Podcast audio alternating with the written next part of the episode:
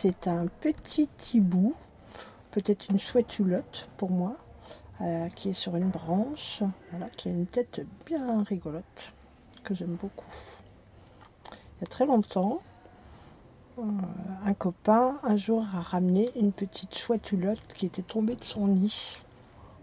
Je lui ai donné à manger pendant un certain temps, jusqu'au jour où elle s'est mise à voler vraiment à, l'époque, j'habitais sur une péniche. Elle est restée euh, à l'intérieur et puis après euh, poser le problème de sa liberté. Ce petit bébé qui est devenu un adulte, ben, on ne savait pas trop comment euh, il allait pouvoir se débrouiller tout seul dans la nature.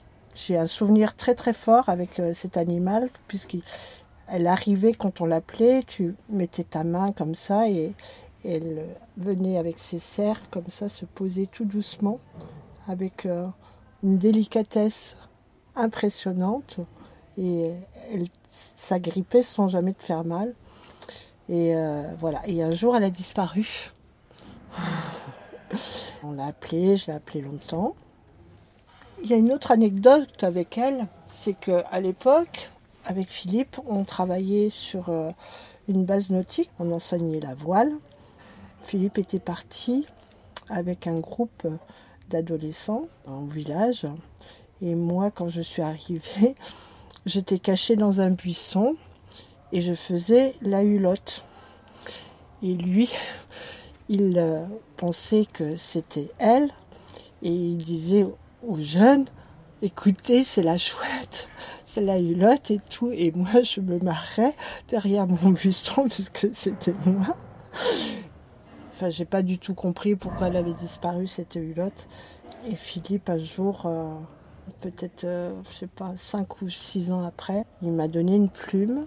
il m'a dit, en fait, euh, c'est la hulotte, c'est une plume de la hulotte.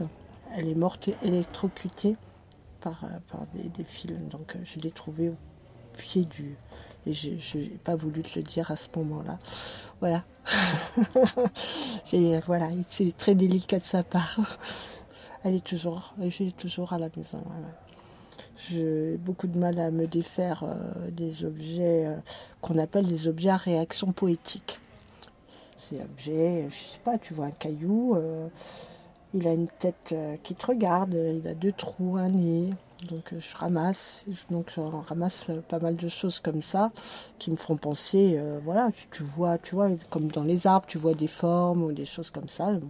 Dans la nature, tu trouves plein de petites choses qui te rappellent des petits lutins, et des petits animaux un petit peu du monde magique Quand tu ramasses un objet comme ça, tu, te souviens vraiment où tu l'as ramassé, euh, avec qui tu étais, et ça te rattache vraiment à un souvenir euh, précis. Quand tu ramasses un truc comme ça, c'est vraiment toujours un signe. Tu vois, c'est toujours un petit cadeau.